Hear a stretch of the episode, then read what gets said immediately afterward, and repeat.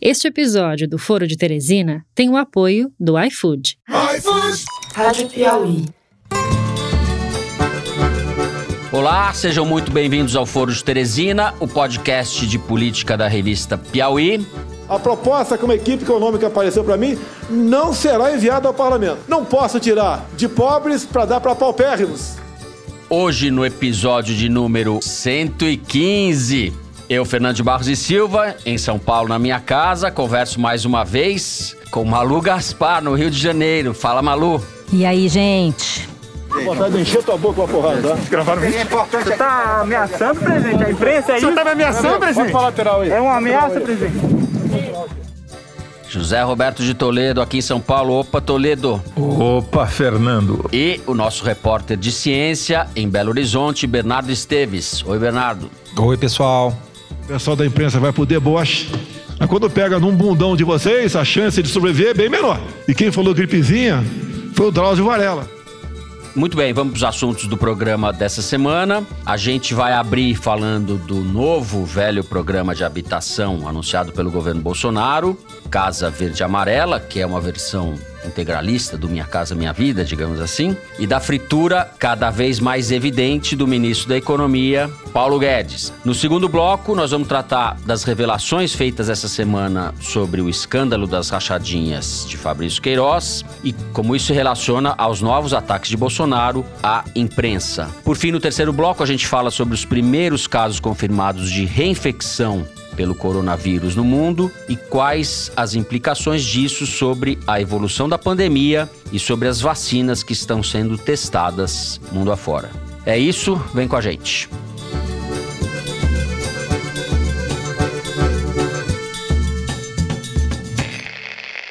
Muito bem, é muito delicada a situação do ministro Paulo Guedes, como a gente sabe. Nesta terça-feira, durante o lançamento do programa Casa Verde Amarela, Bolsonaro estava cercado de líderes do Centrão, estava lá com o ministro Rogério Marinho, seu querido, e a ausência de Paulo Guedes foi notada. Na quarta-feira, Bolsonaro escalou mais um pouco a fritura de Paulo Guedes e rejeitou publicamente a proposta que o ministro havia feito para o programa Renda Brasil, que é uma repaginação também do Bolsa Família, programa também criado no governo petista. Bolsonaro disse explicitamente: não posso tirar dos pobres para dar para os paupérrimos deixou Paulo Guedes numa situação bastante constrangedora e os efeitos no mercado foram imediatos. O dólar subiu, estourou, passou de 5,6, a bolsa caiu e a gente está na expectativa dos próximos passos desse casamento, como o presidente gosta de dizer, né, Malu? Que parece estar numa fase bastante difícil, talvez terminal. O que, que a gente está achando disso? Bom, acho que com essa fala do Bolsonaro ficou claro que o Paulo Guedes está nos acréscimos, né? Assim, a gente está vendo em público uma corrida por quem vai ocupar o Ministério da Economia na segunda metade do mandato.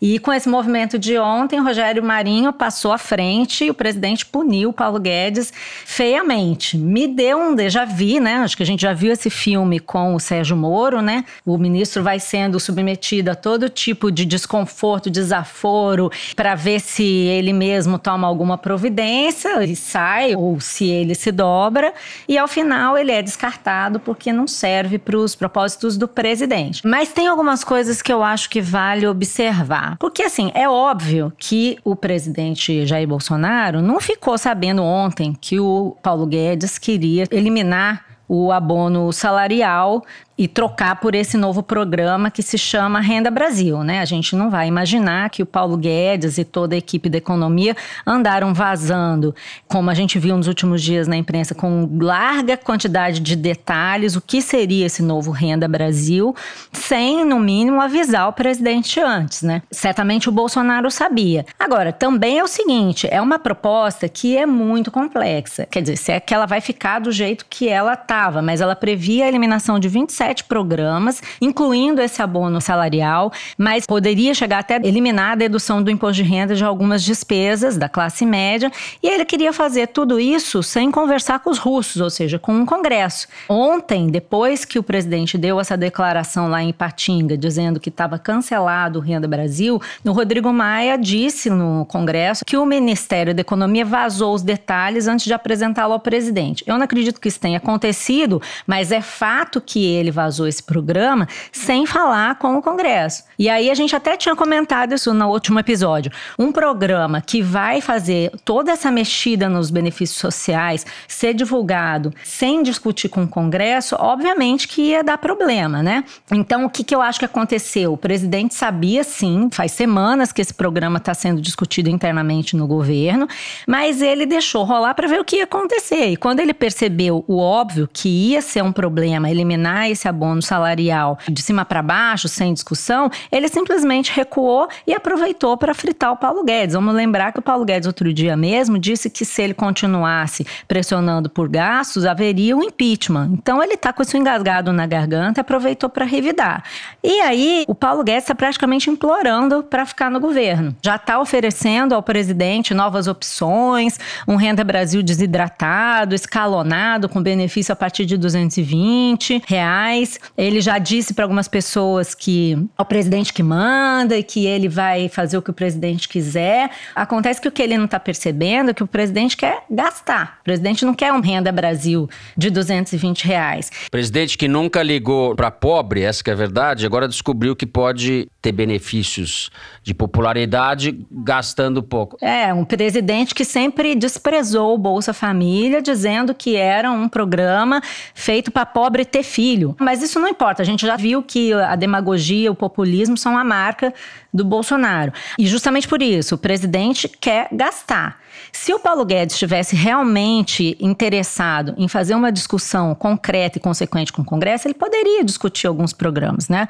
Ele poderia, por exemplo, discutir o abono salarial, que é esse programa que o Bolsonaro não quer extinguir, que de fato tem alguns problemas. Você sabe que o abono salarial, só para explicar aqui para o pessoal, é um benefício anual. A pessoa que recebe menos de dois salários mínimos pode requisitar uma espécie de 14 quarto salário. E realmente muita gente que precisa recebe. Tem muito pai e mãe de família que recebe, mas também, como não existe uma discriminação, tem muita gente, filho de classe média, gente que recebe salário baixo e que também acaba se qualificando para o abono salarial. Então você tem espaço para fazer uma discussão, mas não do jeito que o Paulo Guedes faz, que é o que ele sempre faz. Ele não quer convencer, negociar, explicar o que, que ele queria fazer, que foi cancelado. Um negócio que ele mesmo chamou e divulgou para o mercado como se fosse um Big Bang Day. É a cara do Paulo Guedes. Big Bang Day. Eu vou fazer um mega evento e vou divulgar, fazer um ato de marketing antes mesmo de mandar para o Congresso, né?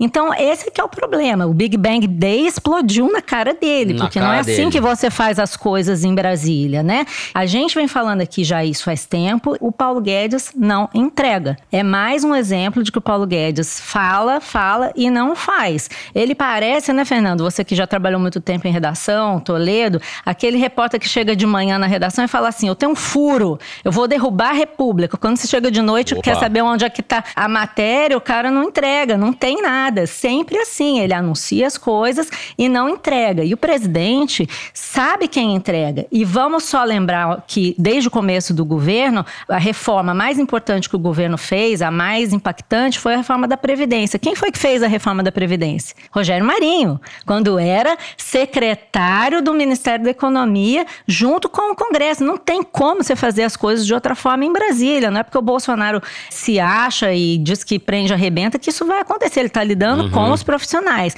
Então, eu acho que quem entrega vai acabar ficando e o Paulo Guedes vai ficar até quando ele aguentar a quantidade de humilhações às quais ele vai ser submetido. E é por isso que o mercado está nervoso, porque sabe que vai ter pressão por gastança. Muito bem. Pai Toledo, quais são suas previsões, Pai Toledo?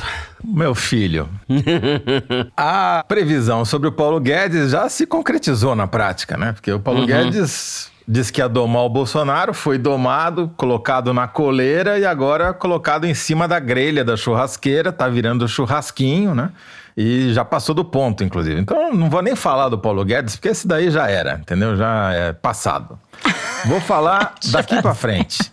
Vamos tentar fazer mais adivinhações, né? Chutar sobre o futuro. Todo movimento que a gente está vendo é pela manutenção dos 600 reais. E vou chegar lá de por que, que eu acho que o Congresso vai acabar mantendo esse negócio até dezembro. Mas antes disso, queria falar um pouquinho sobre o significado dos 600 reais. E para isso, eu vou citar um estudo, a atualização de um estudo feito pelo professor Lauro Gonzalez, do Centro de Estudos de Microfinanças e Inclusão Financeira da Fundação Getúlio Vargas, em que ele já tinha feito esse estudo com os dados de junho e agora atualizou com os dados de julho. Quem me passou o estudo foi o Plínio Lopes, nosso checador. O que, que ele conclui? O aumento de renda auferido pelas pessoas que receberam os 600 reais, que em junho já tinha sido de 29% em relação a antes da pandemia, ou seja, as pessoas, em vez de ficarem mais pobres, ficaram mais ricas, diminuiu a pobreza, né? Agora em julho chegou a 34% o aumento acumulado. Porém, ele fez uma simulação. Se você corta os 600 reais para 300 reais e faz essas mudanças aí que o Paulo Guedes quer fazer, de tirar outros benefícios, o ganho que era de 34 vira 1%, ou seja, anula. Isso é se você cortar pela metade, é isso? A... É, se você cortar pela metade, de 600 para 300, que era um dos balões uhum. de ensaio mais populares na semana passada. Pois bem, isso significaria anular todo o benefício de renda que essa política propiciou a 67 milhões de pessoas. Vamos lembrar e dessas 67 milhões, 37 milhões nunca tinham recebido um benefício federal. Então, uhum. aí pela primeira vez, não é à toa que a popularidade do Bolsonaro, que tinha caído de 40% para 25%, está voltando para o patamar dos 40%. Porque, porra, pegou muita gente e com ganho de renda. Para não ficar apenas num estudo, pegar o Marcelo Neri, famoso economista também da Fundação Getúlio Vargas, que disse que foi o maior ganho de renda em curto espaço de tempo que o Brasil já experimentou, maior do que o plano real, maior do que o plano cruzado. Então, essa onda que o Bolsonaro está surfando de popularidade, escuta, isso daqui não tem nada a ver com demonizar pobre. O voto e a opinião pública são pragmáticos. Se a vida do cara melhorou, ele tem toda razão em avaliar bem o governo. Pô, estava se projetando uma catástrofe. De repente minha renda aumentou 34%, eu vou reclamar do quê? Tá certo. Você vai criticar o cara? Não, obviamente que não. Agora, a questão é qual o futuro desse negócio? A gente já falou aqui, eu fiz um cálculo de padaria. Se você pega 600 uhum. reais e multiplica por 67 milhões de beneficiários, a conta é maior do que essa. Eu estou fazendo por baixo, tá? Significa basicamente o seguinte: em um ano você gasta meio trilhão de reais. Dá trilhão, como diria o Ciro Gomes, entendeu? Só que multiplicado. como diria o Adnet. Dá trilhão. Dá trilhão, dá trilhão, Toledo. É insustentável, não tem como, porque a União arrecada em impostos um terço a mais do que isso. Quer dizer, você teria que pegar dois terços de todos os impostos federais só para dar 600 reais para as pessoas. É insustentável ao longo do tempo. Agora, qual que é o problema? Tem uma eleição em novembro que é uma eleição fundamental para todos os deputados federais, porque os prefeitos e vereadores que vão se eleger nessa eleição serão ou não os cabos eleitorais deles dois anos depois. Então, tem um fenômeno na rede que eu confesso não tinha percebido. Quem me chamou a atenção foi Arquimedes, um deputado federal de Minas Gerais chamado André Janones. Se transformou no maior fenômeno do Facebook dos últimos tempos, cara. Pra você ter uma ideia, ele tem um vídeo na Praça dos Três Poderes, em frente ao Palácio do Planalto, falando dos 600 reais, dizendo que o movimento que ele tinha lançado estava dando certo, que o governo estava recuando, que os 600 reais iam ser mantidos até dezembro. Esse vídeo, em 14 horas já tinha 3 milhões e meio pessoas já tinham assistido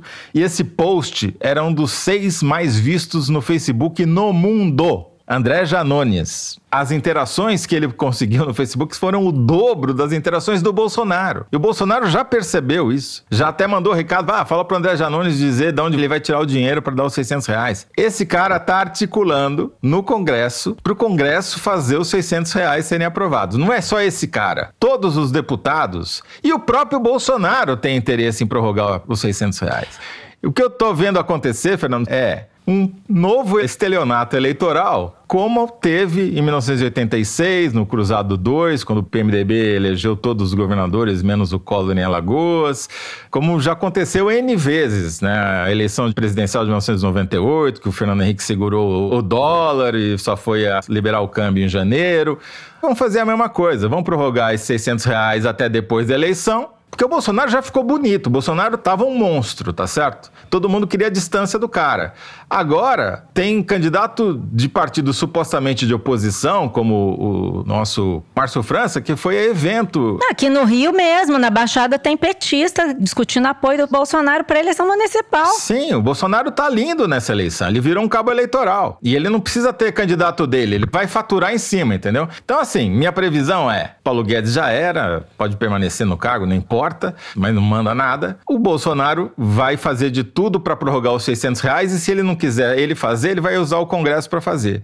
E vai ser até depois da eleição. Se esse cenário prosperar, a gente daí sim vai ter um Big Bang de verdade, porque daí o Brasil quebra de maneira acachapante, né? Eu pergunto a vocês, voltando para Malu, entre esse reino da fantasia que está sendo aí cogitado, ou digamos assim, que está atraindo o Bolsonaro e os bolsonaristas e os deputados pelas razões que você já colocou, eleição, etc. E o império da crueldade social do Paulo Guedes, provavelmente a gente vai ficar no meio termo. O que, que você acha, Malu? Então, eu concordo com o Toledo nesse diagnóstico de que eles vão tentar ampliar. Eu não sei se vai até dezembro com 600, mas eles vão dar um jeito de esticar esse benefício o máximo possível. É por isso que eu acho que o Rogério Marinho tem boas chances de ser o próximo ministro, porque seria um ministro que tem condições de resolver o que vem a seguir, né? Que é como é que você continua esse benefício a partir do ano que vem, quando já não vai ter mais o orçamento de guerra e você precisa garantir a segunda metade do mandato. E nós temos aí o orçamento em curso justamente nos próximos meses. Então, quando você estiver pagando 600 reais ou um pouco menos, quem sabe,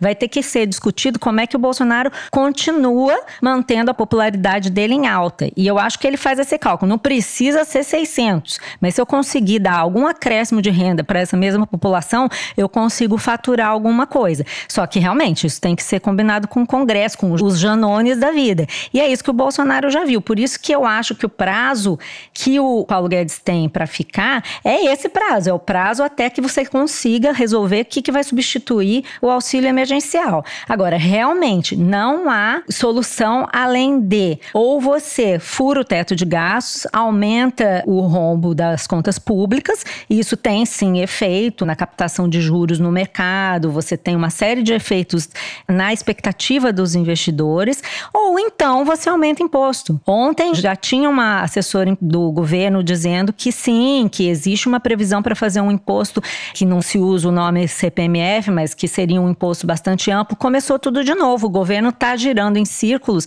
em volta de uma discussão que não tem milagre. Concordo com Toledo. Ele vai tentar fazer e eu acho mais, ele vai fazer. É por isso que eu acho que ele precisa de um ministro que concorde com ele e tente viabilizar formas no Congresso dele fazer essa gastança sabendo que o Rodrigo Maia, que também tem a sua agenda, já falou que não vai deixar furar o teto de gastos assim, que não vai pautar isso no Congresso. Então, vai ter um embate nos próximos meses justamente sobre isso. Qual vai ser o futuro do Brasil nos próximos dois anos em termos de finança pública? Quem vai receber o quê e como que o Bolsonaro vai se equilibrar nessa alta de popularidade, que é o que ele quer. Só lembrando que o nosso candidato a ministro da Fazenda, o Rogério Marinho, ele não é exatamente um defensor dos frascos e comprimidos, né? É, é o cara que fez a reforma para tirar previdência de velhinho. Mas a proposta que ele apresentou essa semana, que foi mencionada na abertura aí, o Casa Verde Amarela, é uma piora do Minha Casa Minha Vida do ponto de vista do mutuário, do cara que quer comprar a casa, porque aumenta a taxa de juros, o subsídio eles falaram que vai ter, mas não falaram quantos por cento, porque na primeira faixa do Minha Casa Minha Vida, o governo paga 95% da casa. E dessa vez eles não falaram quanto que vai pagar, entendeu? Com certeza o cara vai pagar mais caro. E tanto que a reação dos construtores, que são beneficiários indiretos, foi ruim, foi negativa.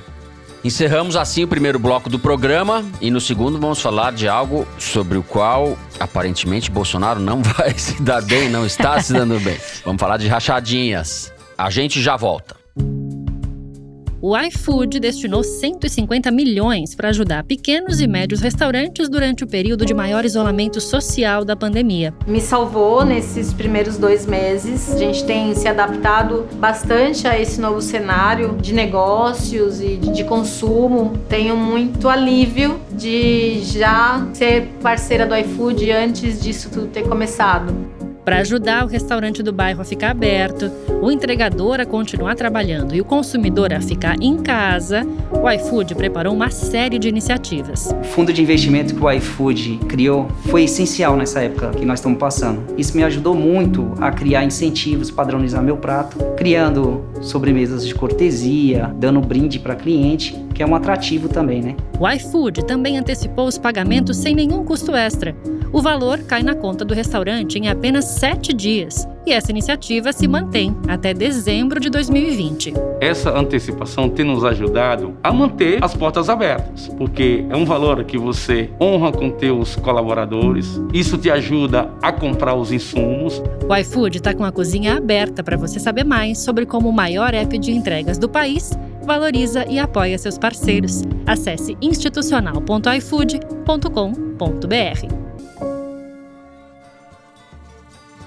Muito bem, por que Fabrício Queiroz depositou 89 mil reais na conta da primeira-dama Michele Bolsonaro? A essa pergunta, feita por um repórter do jornal o Globo no último domingo, o Bolsonaro respondeu: A minha vontade é encher tua boca de porrada. Houve uma ampla reação da opinião pública e várias pessoas em ondas fizeram a mesma pergunta, que ainda não foi respondida. Na terça-feira, agora, o jornal o Globo revelou que o Frederic Wassef, o famigerado advogado da família Bolsonaro, em cuja casa o Queiroz estava escondido durante meses, em Atibaia, o Wassef pagou 10 mil reais em despesas médicas para o Queiroz quando o Queiroz estava internado no final de 2018 para tratar do seu câncer. Foi revelado também que desde 2018 o ACF recebeu mais de 2 milhões de reais da empresa da ex-mulher dele, o ACF, a Maria Cristina Bonner, que tem contratos bastante poupudos com o governo federal. O ACF, a ex-mulher e a filha da ex-mulher estão sendo investigadas pelo Ministério Público por peculato, corrupção, lavagem de dinheiro, organização criminosa, etc. Ou seja, as evidências sobre o esquema da rachadinha só se avolumam e o Bolsonaro não tem o que falar. Toledo, chamou atenção a reação na internet. Eu não sei por onde você quer começar a abordar esse caso. Acho que a gente teve aí um fato inesperado. Foi a reação da opinião pública pelas redes sociais, truculência do Bolsonaro. Bom, primeiro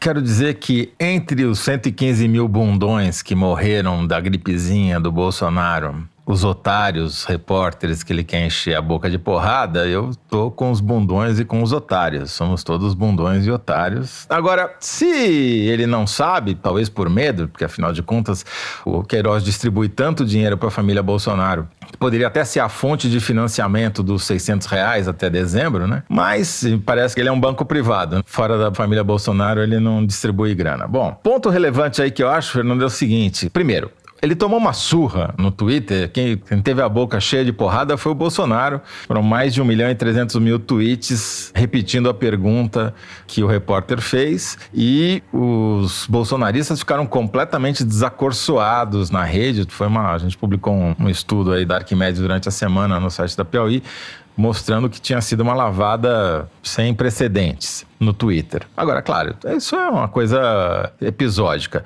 Em seguida, teve uma reação bolsonarista no Twitter também, atacando a Rede Globo, jornalistas da Rede Globo, tentou colocar... Inventaram fake news, né? Que o áudio era outro, né? Exato. Mas essa reação bolsonarista teve no máximo 300 mil tweets, quer dizer, não chegou nem a um quarto do movimento da repetição da pergunta do repórter. Então, foi uma sova. O que me chama mais atenção é que eles não têm resposta para a pergunta. Se a investigação for levada a cabo e os próceres da República não bancarem eles sim os bundões, deixando essa investigação ser engavetada e querendo acomodar com um cara que claramente é golpista e se depender dele enche a boca de repórter de porrada, se os próceres da República, da Câmara, do Senado, do Supremo estão contentes com essa situação, bom, todo mundo pega os seus 600 reais, vai para casa e fica feliz. Mas queria aqui chamar a atenção para um fato que é desimportante, mas é simbólico, né? Essa semana, o general Rego Barros, o porta-voz do presidente, foi demitido uhum. formalmente. Ele já tinha sido escanteado desde março, que o Bolsonaro achou que ele estava muito saidinho, é, não portava mais a voz, tinha perdido a função, agora perdeu o cargo mesmo, foi demitido e de porta-voz primeiro ele virou porta-notas, né? Vocês lembram que ele não respondia mais pergunta de repórter, só lia uma nota por semana escrita previamente, depois nem porta-nota virou criado mudo mesmo, né? E não existe solidariedade entre generais também, a gente está descobrindo, porque ele fica humilhando os generais no palácio e os outros não reagem. E vai ter outro general aí que parece que vai ser humilhado também, que é um quatro estrelas que preside a EBC, que parece que vai ser extinta e ele vai perder a boquinha. Então, para quem achava que os generais mandavam, está se provando que não é bem assim, que eles também são humilhados, como foi o Paulo Guedes e como todo mundo que chega perto do Bolsonaro. Se a Faria Lima está descobrindo tardiamente que um deputado do baixo clero jamais vai fazer higiene fiscal, os generais estão descobrindo que o capitão manda mais do que eles. Vamos lá, Maria Lúcia. É com você. Bom, acho que está claro aí pelo que o resumo que o Toledo fez, mas também a gente tem observado que se depender de revelações a respeito da rachadinha, a gente não vai ver nenhuma providência mais enfática contra o presidente. Esse negócio da rachadinha, pelo que está bem evidente aí, está assimilado pelo Congresso. Rodrigo Maia nada fala, todo mundo fica quieto, fingindo que não tem cheiro de pum no ar, né? Porém, é o seguinte, embora embora a história do Queiroz vá ficar mal parada por um tempo e provavelmente não tenha consequências, tem uma questão que surgiu agora e que é bom que o presidente tenha seu espírito de atleta bem treinado, esteja bem treinado com as porradas, porque as perguntas vão surgir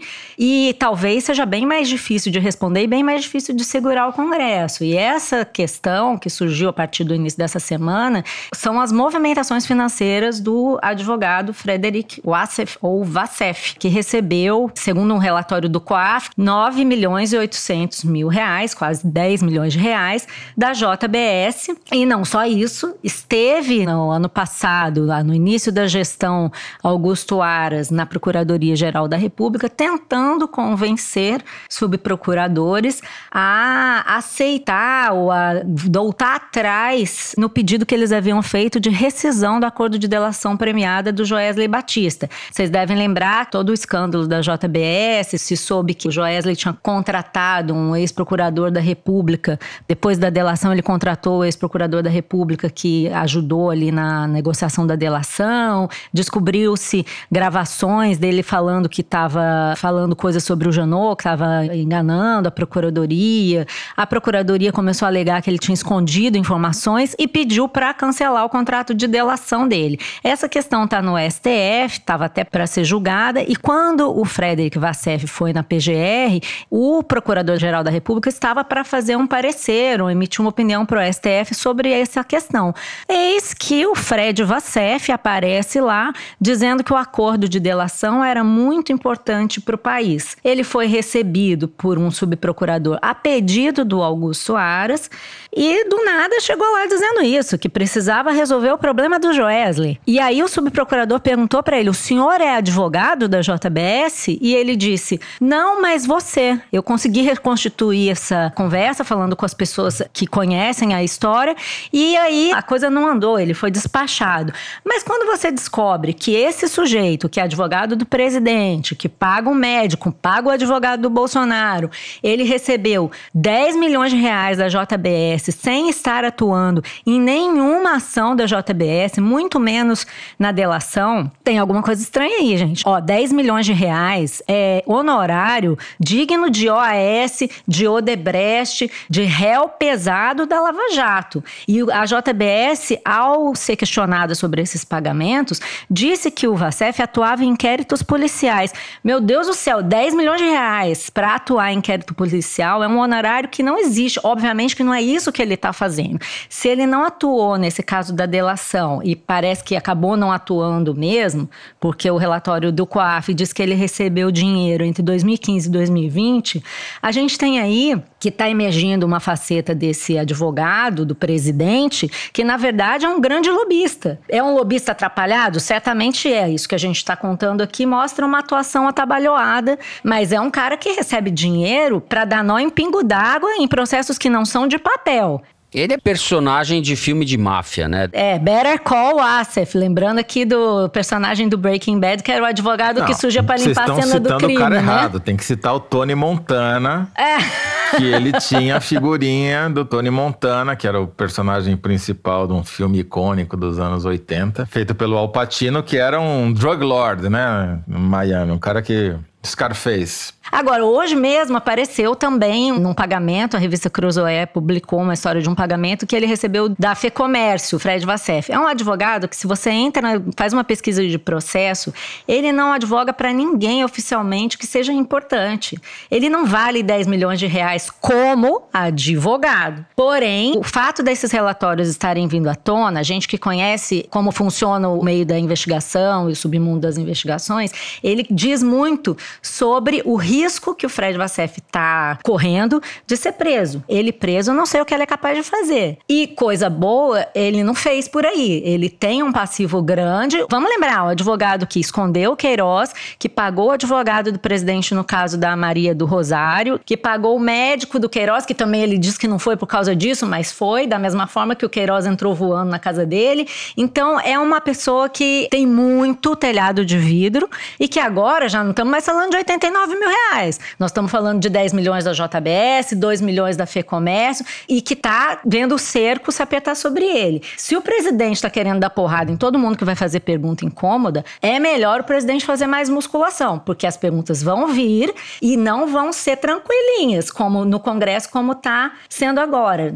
Trabalha-se, inclusive, nos bastidores com esse cenário. Se o Vassef vier a ser preso, se ele faria uma delação, a coisa começa a tensionar já para outro lado, que não é bem de Queiroz. Vai ter que ter Gilmar Mendes aí para resolver o problema do Bolsonaro. O que me chama a atenção, a apatia, mais do que isso, a conivência do sistema político do Congresso diante dessa montanha de evidências de corrupção, de uma gangue que atua em torno da família. A situação do Flávio Bolsonaro é completamente insustentável e, no entanto, a gente não vê nenhuma movimentação no Congresso. Se a imprensa não continuar descobrindo coisas e alimentar o assunto, a impressão que a gente tem é de que o ambiente político quer fazer com que isso desapareça. Tô certo ou não? Tá certíssimo, exatamente isso. E é o cenário típico de véspera de eleição. O problema é janeiro. O que, que vai acontecer a partir do ano que vem, quando essa bomba vai explodir. Eu me arrisco a voltar ao paralelo da eleição de 1986, que foi uma eleição surreal, porque em 1986, em fevereiro, você teve o plano cruzado, teve congelamento geral, a inflação que assolava o Brasil foi controlada durante um curto período, veio o cruzado 2, que para garantir a eleição, o MDB que estava no poder, né, tinha o presidente da República, elegeu 22 de 23 governadores, só que entre os governadores eleitos pelo PMDB naquela eleição estava um rapaz que ninguém conhecia chamado Fernando Collor de Mello. Foi eleito governador de Alagoas. Esse sujeito, três anos depois, viria a ser eleito presidente da República em cima do quê? Da derrocada total e completa do PMDB que começou a acontecer justamente a partir de 1987, quando eles chegaram ao poder eleitos num estelionato eleitoral e pagaram um preço altíssimo com isso, né? Nessa eleição de 1989, o cacique mor do PMDB, Ulisses Guimarães, que era o primeiro ministro da República, mandava mais que o Sarney, teve uma votação pífia, ridícula, tendo o maior partido nas mãos, e o Collor, que tinha sido eleito pelo partido, saiu do partido, criou um partideco, PRN, e fez todo um discurso contra a política, contra o status quo, contra o establishment, foi uma espécie de primeiro Bolsonaro, e acabou eleito e acabou empichado. Então, o cenário que eu estou prevendo para 2021 é um cenário que você vai ter que costurar todas as costuras que vão explodir depois dessa eleição e dessa prorrogação desses 600 reais. E aí é que vai ser ruim pro Bolsonaro, porque quero ver ele manter a popularidade dele sem 600 reais por mês, todo mês, em 2021. Diferentemente do Collor, o Bolsonaro claramente tentou dar um golpe. Atuou durante a pandemia até, houve aquele sobrevoo com o ministro da Defesa, das esplanada da Praça dos Três Poderes, ele andou de cavalo, fez o que fez, participou de ato que defendia o AI-5, etc. Teve a matéria da Piauí mostrando que ele cogitou invadir o Supremo e destituir os ministros, etc. Ele tentou e viu que não podia. Ao mesmo tempo, o plano B era o Centrão. O Toledo falava isso desde o começo, a Malu também falava. Então ele está agora ancorado nesse rebotalho do Congresso e é isso que dá sustentação política para ele. Ao mesmo tempo, tem uma certa apatia, apesar das 120 mil mortes sobre as quais ele é o grande responsável, porque a gente não precisa voltar a isso, mas nunca é demais lembrar, a atuação do governo foi criminosa ao longo da pandemia. Apesar disso tudo, há uma apatia na sociedade. A gente não sabe como isso vai se traduzir nos próximos meses. Né? Pode ser que no ano que vem ou em algum momento algum movimento da rua obrigue ou uma delação, as ou forças um políticas a, a saírem dessa conivência. Não é só uma apatia no caso dos políticos, é uma ação deliberada. Eles estão sendo omissos. Porque esse caso das rachadinhas é muito escandaloso, né? E a gente está vendo que isso não é um caso paroquial, como muita gente começou a falar no começo. Ah, é dinheiro de pinga, é dinheiro trocado tal. É modus operandi. É modus operandi, exatamente. Essa reação dele ao repórter do Globo, que é uma variação de outras muitas reações que ele já teve, mostra que ele desconhece o que seja diálogo, desconhece o que seja mediação. Ele usa as palavras como arma. O repertório dele é limitadíssimo e quando ele não está atirando, parece estar mastigando pedra, né? Ele não sabe falar. Ele não sabe articular uma ideia. Ele só sabe falar como se a palavra fosse uma extensão daquela arminha que ele faz com o dedo. Muito bem. Falei demais. A gente vai ficando por aqui no segundo bloco. Vamos agora para o número da semana. É isso, direção? Vamos para o número da semana. O Luiz Massa, nosso diretor, vai ler para a gente uma estatística tirada da seção Igualdades, que o site da Piauí publica toda segunda-feira. Vamos lá, Luiz. Bom, Fernando, o número dessa vez é 5. 5 é o número de meninas de até 14 anos de idade que foram internadas por dia no SUS no ano passado para fazer ou se recuperar de um aborto, fosse ele espontâneo ou permitido por lei, como foi o caso da menina que fez o aborto em Recife e que a gente comentou na semana passada. É impressionante, foram cinco por dia. Os dados são do Ministério da Saúde. Só esse ano, de janeiro a junho, foram 642 internações por aborto. Quase a mesma quantidade de meninas dessa mesma idade que foram internadas com asma, um problema super recorrente. E os números mostram que isso acontece sobretudo no Nordeste. Nos últimos 10 anos, a cada 20 meninas que foram internadas para fazer ou se recuperar de um aborto, 8 eram do Nordeste. O Sudeste, que é a região mais populosa, vem na sequência, com 6 a cada 20 crianças. Mas enfim, é uma tragédia sem tamanho. É, são várias tragédias, porque tem a questão do aborto, que é uma questão de saúde pública, evidentemente, deveria ser tratada assim, e da gravidez, muitas vezes, na maioria das vezes, é fruto de violência contra, contra meninas. Então você tem a violência do aborto, a violência doméstica, várias tragédias acumuladas aí, e existe esse discurso religioso, fundamentalista, obscurantista, que impede que esses problemas sejam tratados como precisam ser. É, o problema que me parece que essas estatísticas revelam é que o aborto é só a consequência. Sim. O problema principal é o estupro. O estupro dessas meninas de 10 a 14 anos, que você está vendo a pontinha do iceberg, que são as que vão parar nos hospitais do SUS para passarem por esse procedimento quando engravidam. Agora, você imagina a quantidade de meninas de 10 a 14 anos que são estupradas diariamente e que não vão parar no SUS porque não engravidam, enfim, ou porque não sofrem aborto, enfim. Esse é o problema. E sobre isso, os nossos donos da moral e dos bons costumes não falam nada. Pelo contrário, né? Tentam escamotear a situação como se fosse uma questão da vida do bebê, aquela história que a gente falou no programa passado, né? Eles desviam o debate de propósito, ignorando essa questão, né? É uma sociedade que convive e que alimenta um grau de violência absurdo.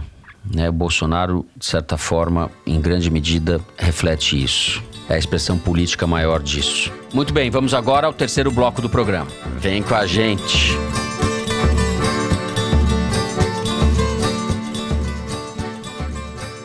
Muito bem, a semana começou com uma notícia preocupante em Hong Kong. Cientistas relataram o primeiro caso de reinfecção pelo coronavírus. Um homem de 33 anos foi diagnosticado com Covid quatro meses depois já ter se curado da doença. Desde então, foram confirmados outros dois casos de reinfecção na Bélgica e na Holanda. Isso são evidências de que uma pessoa que contraiu o vírus não necessariamente cria uma imunidade permanente, duradoura ou definitiva contra o vírus. Se isso se confirmar, pode ter uma série de implicações na evolução da doença e no desenvolvimento das vacinas. E muita coisa ainda precisa ser esclarecida a esse respeito. A gente não sabe se os casos de reinfecção são comuns ou se eles só acontecem com uma parcela ou se eles têm uma, uma incidência residual, né, Bernardo? Isso, Fernando. Essa é uma notícia que pode ter assustado alguns no primeiro momento, mas não chega a ser uma surpresa. Acho que pelo contrário, era até de certa forma esperado. Esse era um cenário que estava dentro do campo de possibilidades para os imunologistas, já que outros coronavírus que a gente conhece se comportam desse jeito. A gente já tinha ouvido relatos com suspeita de reinfecção, mas esse caso de Hong Kong é o primeiro em que isso foi provado de forma inequívoca e até bastante elegante. E isso porque os cientistas só puderam dizer com convicção que esse homem de 33 anos que pegou o coronavírus no fim de março e depois de novo em agosto, porque os pesquisadores puderam sequenciar o genoma do vírus em cada um desses episódios e viram que eram claramente de cepas diferentes. A gente não tinha esses dados para as outras suspeitas de reinfecção que tinham surgido até aqui. Agora, o que isso quer dizer e quais são as implicações dessa descoberta? É muito cedo para cravar qualquer coisa com certeza, porque a gente tem um caso, agora mais esses dois, da Holanda e da Bélgica, e fica muito difícil extrapolar a partir deles. Mas a gente pode explorar algumas possibilidades que surgem daí. Uma coisa que chama atenção é o fato desse homem não ter desenvolvido sintomas na segunda infecção. E isso pode ser um ângulo até animador para a gente olhar essa notícia. Uma explicação para isso seria a seguinte: esse homem desenvolveu defesas contra o coronavírus quando contraiu pela primeira vez, mas isso não impediu ele de ser infectado na segunda ocorrência. No entanto, isso bloqueou o desenvolvimento dos sintomas. E isso não é surpreendente, mais uma vez. Macacos rezos que foram reinfectados experimentalmente também desenvolveram formas mais brandas da doença. Se nos humanos as novas infecções também forem mais brandas, isso significa talvez que o vírus poderia continuar conosco no futuro, como acontece com outros coronavírus que causam resfriados. E isso tem implicações para a busca de vacina também. É possível que a vacina tenha um efeito de proteção limitado e que tenha que ser renovada depois de um tempo. Isso não é um fim do mundo. A vacina que a gente tem para gripe tem que ser tomada todo ano, por exemplo. E isso mostra também que talvez seja recomendável vacinar, inclusive, quem já contraiu a doença. É muito cedo para a gente tirar conclusões definitivas sobre esse caso e para resolver as dúvidas, muitas, que são levantadas pela possibilidade de reinfecção. Por exemplo, pegar o vírus de novo é a norma ou a exceção? Tudo indica que seja algo raro, mas a gente ainda não pode cravar isso de novo. E aí eu queria citar aqui um estudo que foi publicado na semana passada e que mostra como essa questão da reinfecção é complicada. Esse estudo acompanhou um surto de Covid-19 num barco pesqueiro norte-americano que zarpou no fim de maio com 122 pessoas. Os pesquisadores puderam testar a tripulação quase toda antes que o barco zarpasse, portanto, antes da ocorrência do surto. E depois eles continuaram acompanhando os marinheiros depois que eles voltaram para a terra firme. O surto de Covid no barco infectou praticamente todo mundo que estava a bordo. E a constatação mais interessante foi a seguinte: antes do embarque, apenas três membros da tripulação tinham anticorpos neutralizantes contra o coronavírus, que é sinal de que eles provavelmente já tinham contraído a Covid antes de embarcar. E aparentemente nenhum desses três marinheiros voltou a se infectar durante o surto, que afetou praticamente toda a tripulação. Vale notar que, diferentemente do trabalho que mostrou a reinfecção em Hong Kong, esse estudo do barco pesqueiro, por enquanto, está disponível apenas numa plataforma de pré-prints. Ou seja, ele ainda não foi avaliado por outros cientistas, portanto, a gente deve ter cautela ao avaliar esses resultados. Mas ele mostra que a gente tem que entender melhor em que circunstâncias a reinfecção pode acontecer e como isso deve orientar as nossas estratégias de combate à pandemia. Seja como for, as questões todas que estão em aberto devem ficar claras à medida que surgirem novos casos de reinfecção. Tem uma série de casos em investigação, inclusive aqui no Brasil. À medida que esses casos vierem à tona, tudo deve ficar mais claro sobre os padrões em que essa reinfecção pode ou não acontecer. Mas uma coisa que fica clara desse episódio, que a gente deve guardar como mensagem, como lição disso tudo, é que essa notícia é um balde de água fria para quem apostava na tão alardeada imunidade de rebanho como solução para eliminar o coronavírus. Essa ideia é muito problemática por vários motivos que a gente teve a oportunidade de elaborar aqui em programas anteriores. Mas com a possibilidade concreta da reinfecção, fica claro, mais uma vez, que não é por aí que a gente vai sair da pandemia. E outro ponto que eu acho muito importante destacar é que a reinfecção é uma péssima notícia para aquelas pessoas que já pegaram a Covid-19, se curaram e consideraram que por isso podiam circular e aglomerar à vontade, sem peso na consciência. Esse estudo mostra que isso não é verdade e enterra de vez a ideia infeliz de um passaporte de imunidade para os infectados. Portanto, essas pessoas não estão dispensadas de usar máscara e de tomar outras medidas de prevenção para proteger todo mundo. E essa eu acho que é uma mensagem importante para a gente guardar dessa notícia. Toledo, você que é o nosso epidemiologista-chefe. Antes fosse, antes fosse, antes eu tivesse estudado em vez de ter feito jornalismo, né? Bom, o Bernardo acabou de, sem querer, resumir os dois últimos Luz no Fim da Quarentena, que foram justamente sobre esses dois estudos que ele citou. O uhum. estudo da Universidade de Hong Kong, que mostrou e comprovou a reinfecção, e esse estudo que está no MedArchive, feito em Seattle, pela Universidade de Washington, com essa tripulação desse navio pesqueiro em que 85% da tripulação foi infectada, menos três caras que já tinham desenvolvido anticorpos imunizantes. Quer dizer, primeiro, não é motivo para pânico a reinfecção, porque você tem três casos comprovados em 24 milhões, mostra que não é exatamente uma coisa que acontece com todo mundo, né? Você tem muito mais gente que se recuperou certo. e não foi reinfectada do que o contrário. Por outro lado, tem um dado até meio positivo nisso, sem querer ser poliana, mas já sendo, que é o fato de que a reinfecção é sempre mais branda, pelo menos nesse enorme universo de três casos que a gente tem, do que a primeira infecção. Por quê? Não é que o sistema imunológico fica totalmente deprimido e esquece do vírus. Não.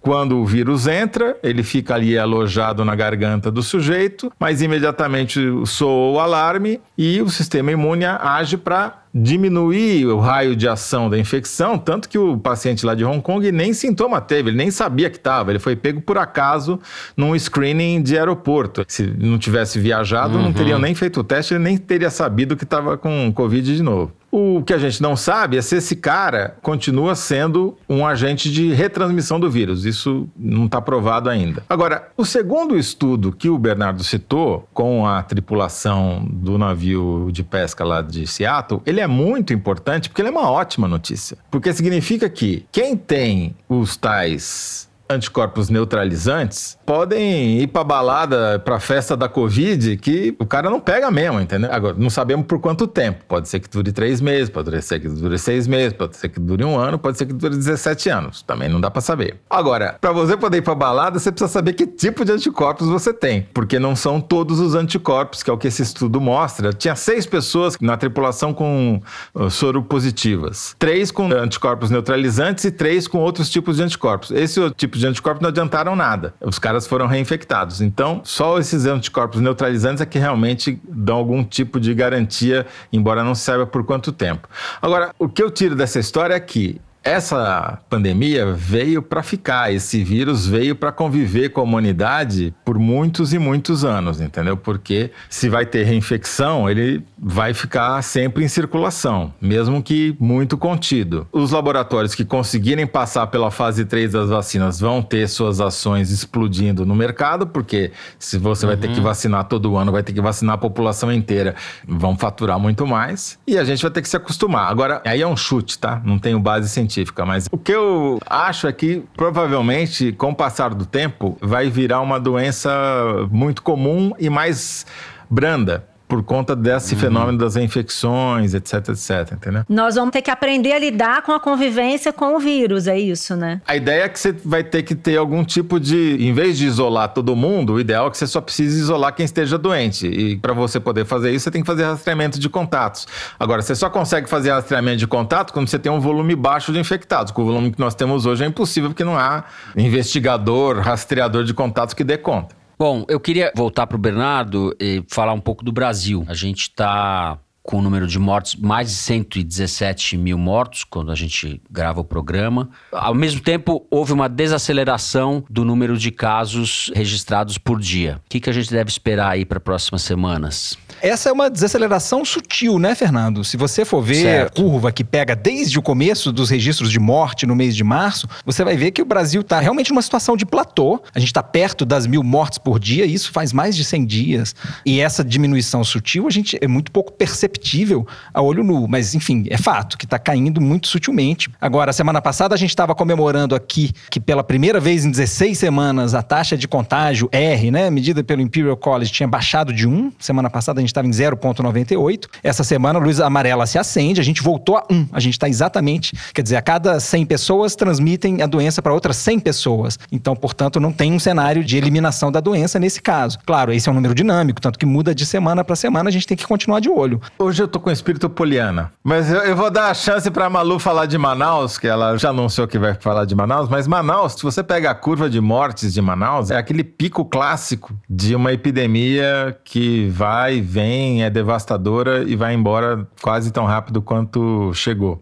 Fortaleza também tem um pico clássico, assim, de número de mortes. E todas estão com um número de mortes diários muito, muito mais baixo do que tiveram alguns meses atrás, que sugere que talvez já estejam chegando próximo de um limiar em que a transmissão fica muito mais difícil, porque o vírus não encontra novas pessoas para infectar, porque elas, de alguma maneira, têm algum tipo de resistência, né? No Maranhão, saiu um estudo essa semana mostrando que 40% da população apresenta resultado sorológico positivo, ou seja... Caramba, eu não sabia disso. Já chegou nesse nível a contaminação aqui, que está muito próximo do limiar da chamada imunidade coletiva, embora ela não seja um objetivo, ela seja uma consequência, mas às vezes ela acaba vindo pela incompetência, né? Já que você falou em Manaus, eu queria fazer um comentário sobre um, uma fala minha do último programa, sobre o fato das aulas terem voltado e não ter acontecido nada. Isso teve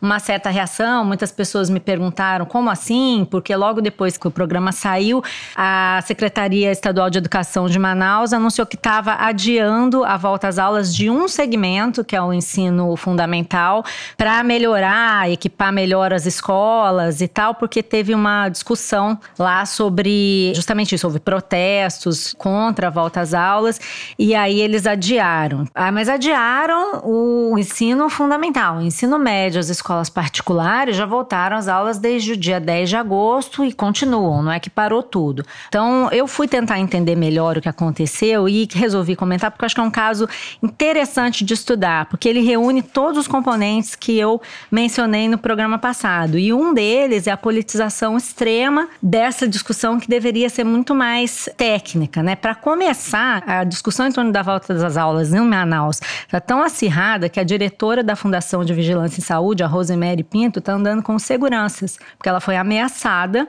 não se sabe por quem, recebeu ameaças de morte caso ela insistisse em voltar às aulas. Está havendo uma greve de professores. Agora, por outro lado, também houve denúncias de que as escolas não tinham pia para os alunos, para os professores lavarem as mãos, as salas não tinham ventilação.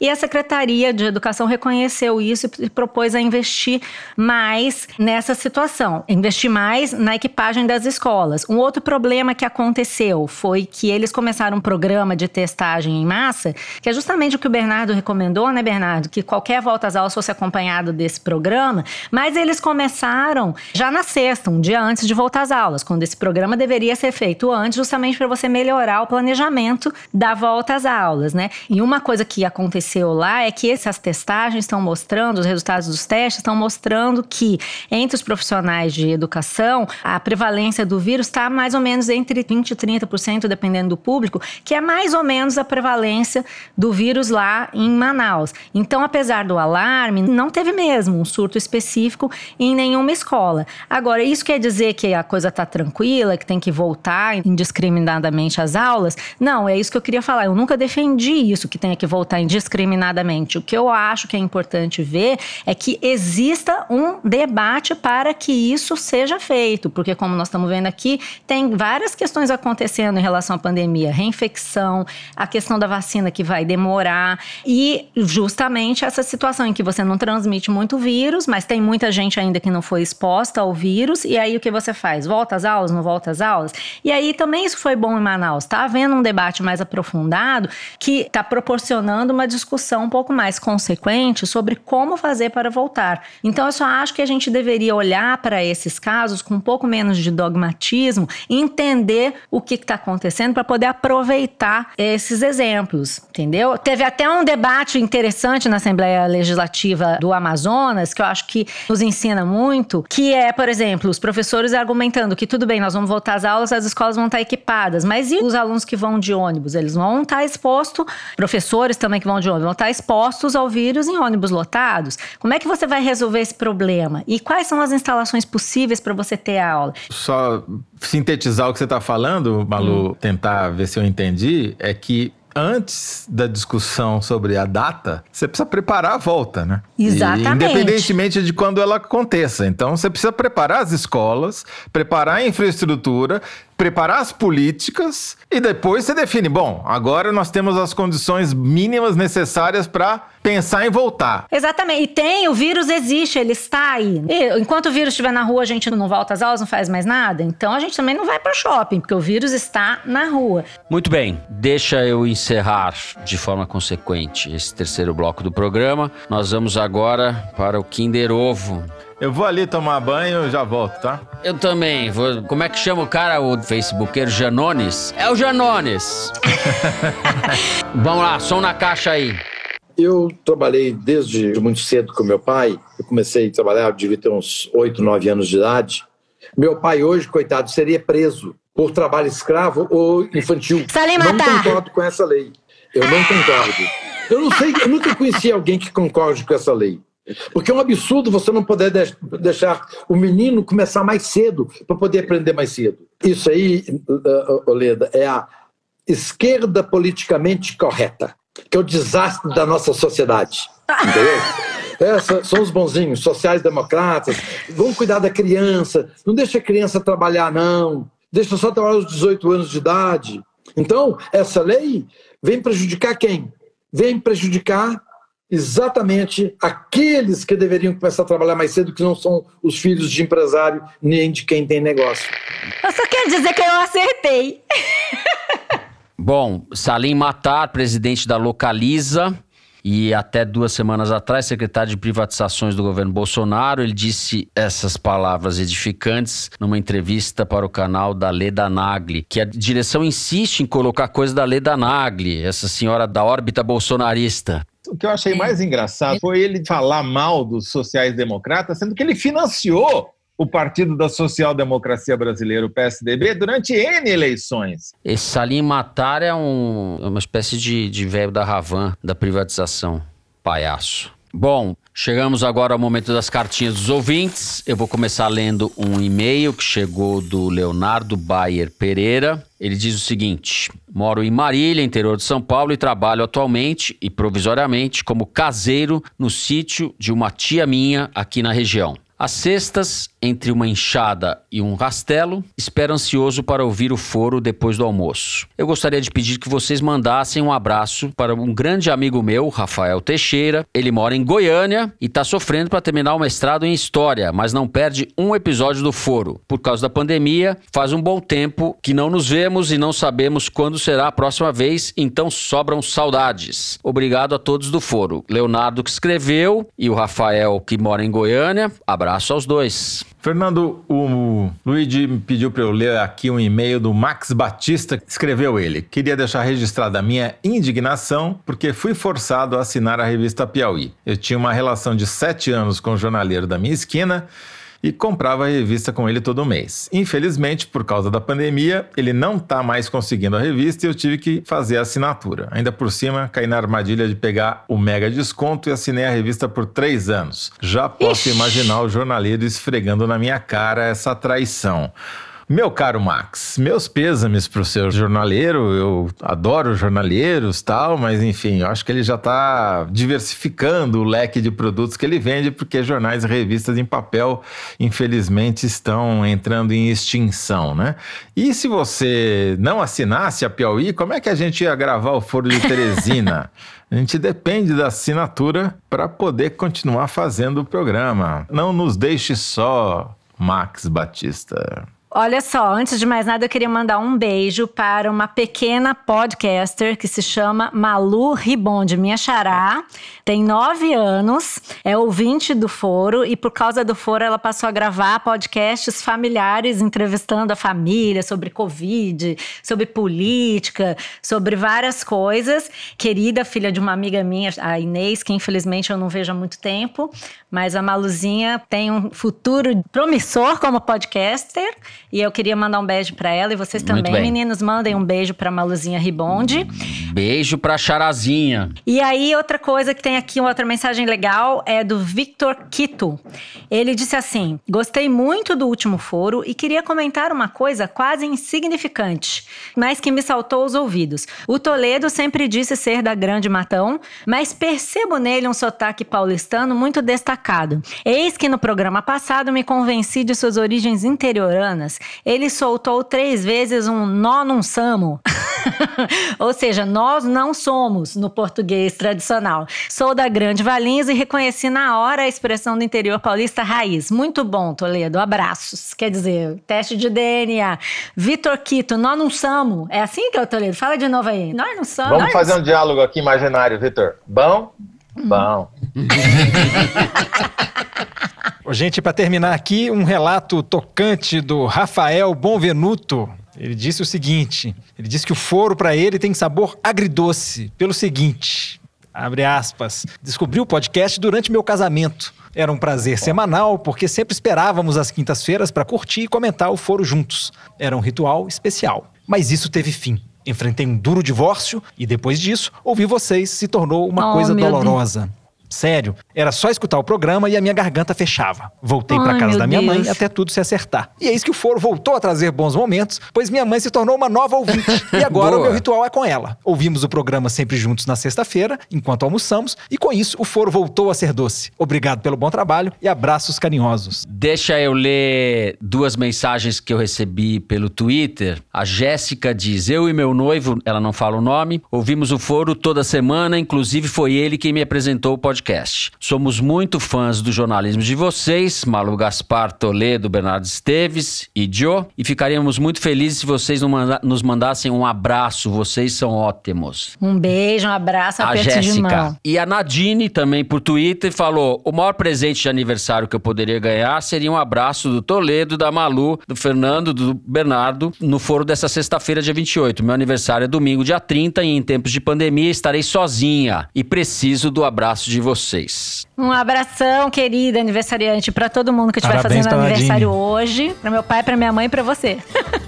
Bom, depois dessa sessão de abraços e beijos, programa dessa semana vai ficando por aqui. O Foro de Teresina é uma produção da Rádio Novelo para a revista Piauí, com a coordenação geral da Paula Scarpim. O nosso diretor é o Luiz de Maza, as nossas produtoras são a Mari Faria e a Luísa Ferraz. O apoio de produção em São Paulo é do Vitor Hugo Brandalize e da Clara Reustab. A Mari Faria edita o vídeo do Foro Privilegiado, o teaser que a gente publica nas redes sociais da Piauí e no YouTube. A edição do programa é da Evelyn Argenta e do Thiago Picado. A finalização e a mixagem são do João Jabassi, que também é o intérprete da nossa melodia tema, composta pelos piauienses Vânia Salles e Beto Boreno. A nossa coordenação digital é feita pela Kelly Moraes e pela Yasmin Santos. A checagem do programa é feita pelo Plínio Lopes. O Foro de Teresina continua sendo gravado em nossas casas, com o apoio do Estúdio Rastro do Dani Di e da Som de Cena do Gustavo Zisman. Eu, Fernando de Barros e Silva, me despeço dos meus amigos. José Roberto de Toledo. Tchau, Toledo. Tchau. Bernardo Esteves. Tchau, Bernardo. Tchau, um abraço, gente. E Maria Lúcia Gaspar. Tchau, Malu. Tchau, gente. Até a próxima. É isso, até a semana que vem.